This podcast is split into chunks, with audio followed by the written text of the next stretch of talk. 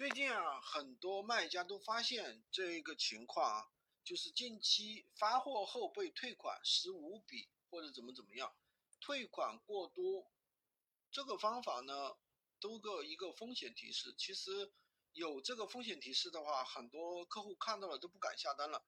那么这个是怎么回事呢？根据闲鱼客服的解释，是指你的账号在最近的三个月产生退款的次数。退款的率、退款的概率明显高于其他的闲鱼用户。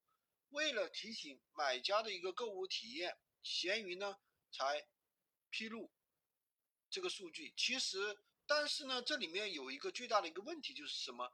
退款它是不区分什么原因导致退款的。也就是说，你跟买家沟通没有达成一致，退款它也会被列入其中。而且更可恨的是，就是说。在没有发货之前，他写的是发货后退款，其实是没有发货之前的退款，他也被会计入其中。那么退款次数的风险提醒对于卖家有什么影响呢？其实这个我不讲，大家也懂了啊。直接的影响就是影响你一个成交率。作为买东西的人，看到这种风险提醒，肯定就会心存疑虑，根本不可能去买。虽然说。闲鱼官方并没有说会不会影响账号权重，我想的话多多少少会影响的。那么我们就需要尽快的去解决。那如果说这个风险提示怎么去更新和消除呢？如果说你问客服，客服会告诉你，闲鱼每天会更新卖家的退款率数据，若你的退款率在统计期里已经低于该值。风险提醒就会消失。简单的说，就是你随着时间的一个推移，如果说你不卖货，那么有一段时间它的退货率自然就下来了，对不对？然后呢，风险提醒自然就会消失了。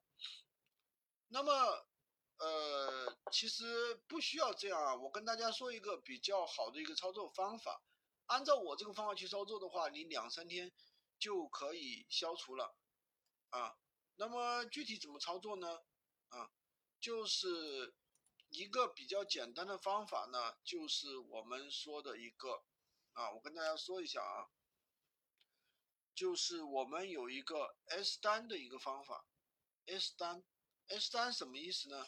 就是说，那么它不是算的退款率吗？对不对？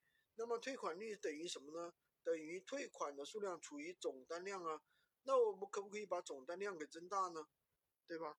那如果说你退款了十五笔，那你就就去补啊四十五单，三倍补单，明白了吗？这就是一个比较简单有效的一个方法。